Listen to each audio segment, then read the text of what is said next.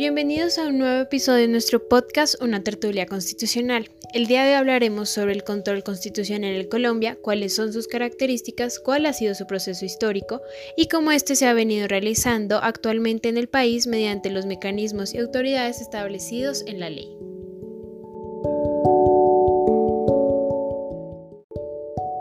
El control constitucional tiene el propósito de examinar a partir de los jueces las normas de inferior jerarquía a la constitución política e inaplicar o expulsar las normas.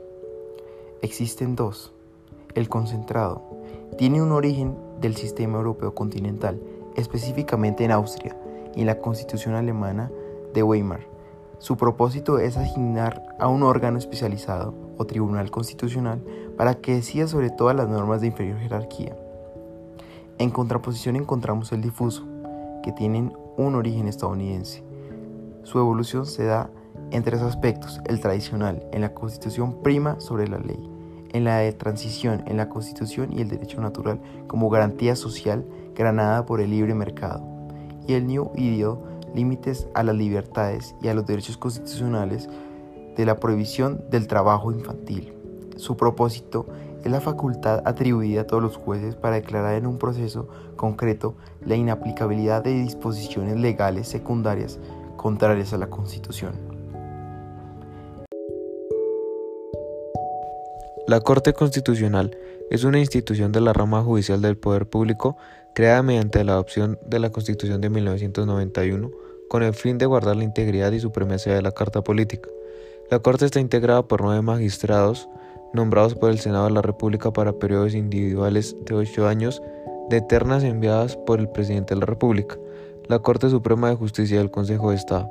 La Corte Constitucional fue instalada el 17 de febrero de 1992 por el entonces presidente César Gaviria.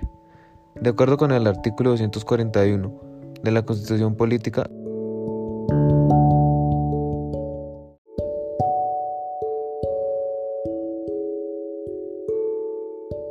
Ejercicio del derecho político. Artículo 4, artículo 40. Definición. Derecho político de los ciudadanos para acudir ante la Corte Constitucional y demandar un acto reformatorio de la Constitución, ley o decreto, con fuerza de la ley cuando se vulnera la Constitución. Objeto. Garantizar la superioridad normativa de la Constitución política y dar coherencia a todo el sistema jurídico expulsado de este, todas las normas que se opongan al texto constitucional.